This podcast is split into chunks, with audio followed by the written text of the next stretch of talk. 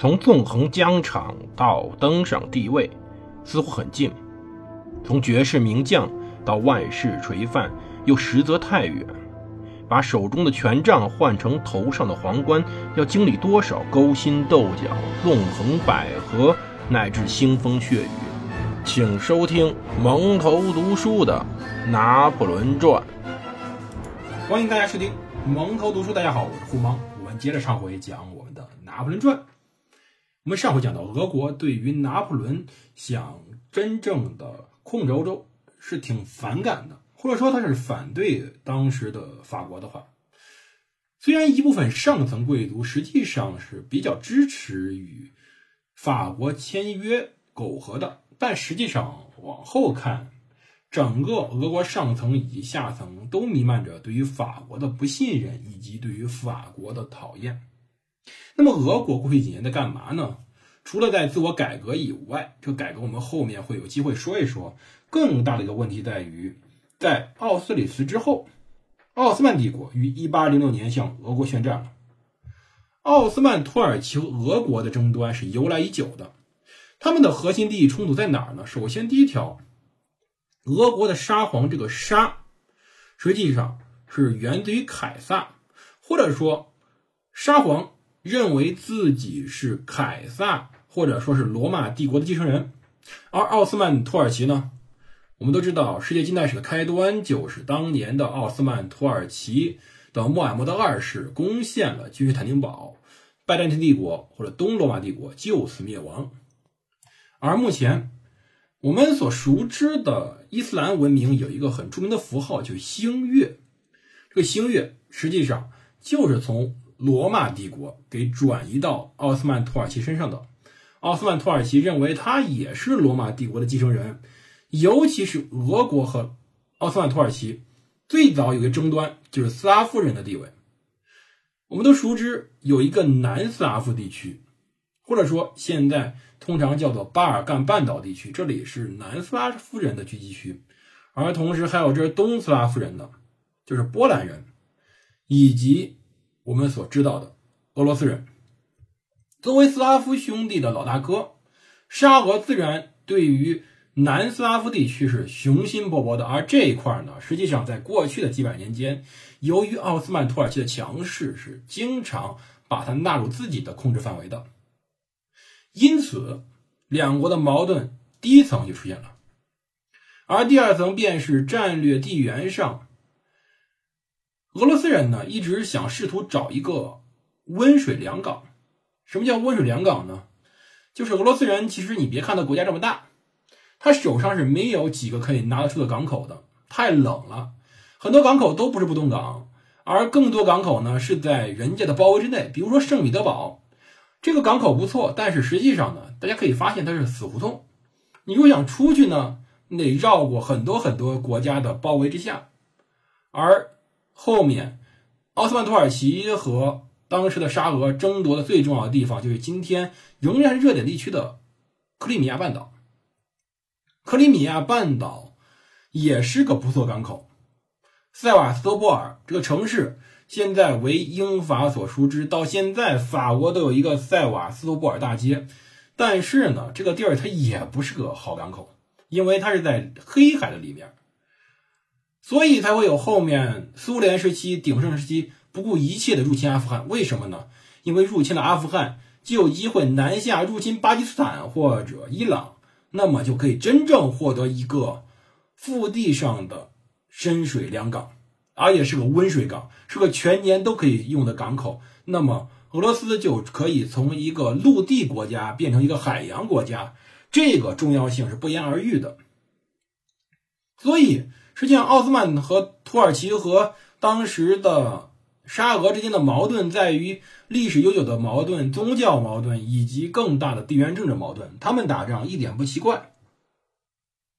而这次宣战，一八零六年，看上去是夺回帝国在过去四十年间丢给俄国的领土和消除其他对俄让步的良机。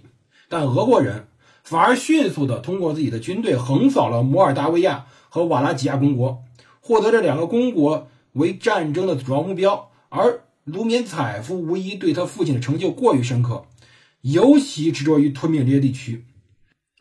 他们过分的认为土耳其人可能迅速放弃他们，但是随着战争逼近，大部分俄国的外交官以及将军都渴望能够终结巴尔干的附带事件。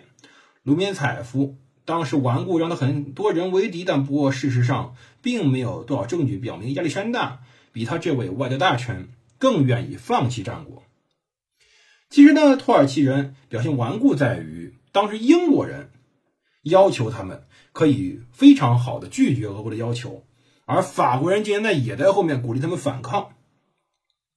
自1810年开始，土耳其人很清楚拿破仑和俄国在去酝酿战争，他们完全有动机继续坚持，等到俄国人变得拼命想减少损失，把他们部队向北调动与法军作战为止。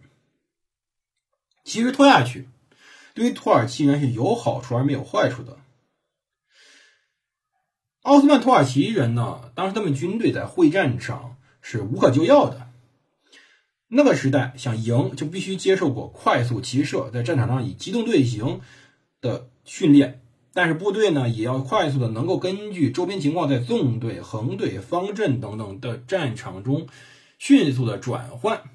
这就可以想象为什么我们现在在军训中要训练这些东西，因为这是一个军队能够维持作战能力的基础。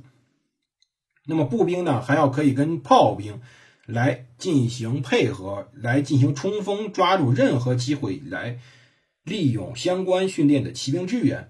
听上去很简单，但实际上没有几支部队可以做得到。而拿破仑真正能做到，正是可以把这些东西运用的炉火纯青。比如说，后面还有更为严重的后方的给养以及承担人员、武器、食物、军备等等的国家与社会。欧洲国家作为近代化国家可以承担这一点，而实际上，奥斯曼土耳其很难。英国在印度的军队相对差一点。奥斯曼土耳其的财政根本无法支撑。到18世纪70年代，他们征召来的没有经过训练、纪律低劣的军队，真正很难在正面的战场中抵挡住俄军。但是在守城战中，他们依然令人生畏。拿破仑由他指挥的埃及战局中发现，虽然在会战战场上没有遇到什么困难，但是在阿克塞要塞前等了下来。巴尔干是奥斯曼土耳其的战略地区，他们的要塞要比当年的阿克要坚固得多。守军经常会打成竹房战斗的城市攻坚战，这种不仅要需要战斗技能，而且极为坚韧。这中间，拿破仑打过的仗，可能为之能够比较的，恐怕就是我们之前专门介绍的西班牙的萨拉戈萨的围城战。法军最终在遭遇顽强抵抗、付出巨大伤亡后夺下此城。巴尔干的地形也是可以说，这里为什么经常有围城战呢？与西欧不同，西欧是一马平川，巴尔干呢是山地，缺乏良好道路，人口密度低。巴尔干当时一座城可能就守住整个通往一个地区的唯一一条道路了。我们也可以理解为什么这里有游击队，为什么这里会有著名的瓦尔特保卫萨拉热窝。可以说，地形、人口，真正的就是当时的噩梦。而这里一座城挡住军队，那么后方漫长的补给线可能会遭到当地的游击队的袭击。一八零六年到一八一二年，俄国面临的所有问题。在亚历山大要求终结战争的压力下，俄军指挥官常常会仓促发起进攻，从而蒙受巨大的伤亡。比如说，1810年的鲁斯修克土耳其当地的攻城战，一次突袭城市的不成功尝试中，一支两万人的军队竟然遭受了八千人的伤亡，这支军队废了。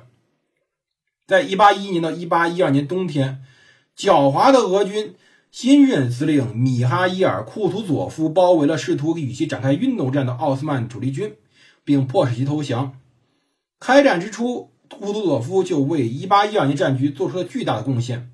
苏丹主力军已经覆灭，国库空虚，君士坦丁堡阴谋成风，他只能议和。因此，1812年6月签署的合约，和平来得太晚。以至于后来没有办法让多瑙河的军团北上迎击拿破仑，不过这足够让这支军队在秋天抵达白俄罗斯。而另外一方面，俄国的北疆也不安宁。明显无缺在于，随着法国霸权抬头，瑞典将作为他的一个仆从国的传统角色，让巴蒂斯特贝纳多特元帅在1810年被选为瑞典王储，这一威胁几乎被确认了。他是约瑟夫·波拿巴的连襟，又是拿破仑的元帅，因此表面上很有可能是拿破仑的忠臣。当然，我们之前讲了，事实上不是。但是实际上，在初期时间，瑞典是不会作为俄国的朋友出现的。所以，从地缘政治来角度来讲，实际上俄国处境并不是很好，很甚至说很尴尬。而这个尴尬呢，也是后面我们要解释为什么俄国会采用那么一种战术，且战且退，最后生生的把拿破仑耗死在俄国的原因。我们的故事明天接着讲。这里蒙头读书，我们明天见。记着，我们的历史课已经开班了。郑州的朋友们，如果家里有高三的朋友，可以为我们推荐一下，加我的微信，胡蒙零三七幺，谢谢各位的支持，我们明天见。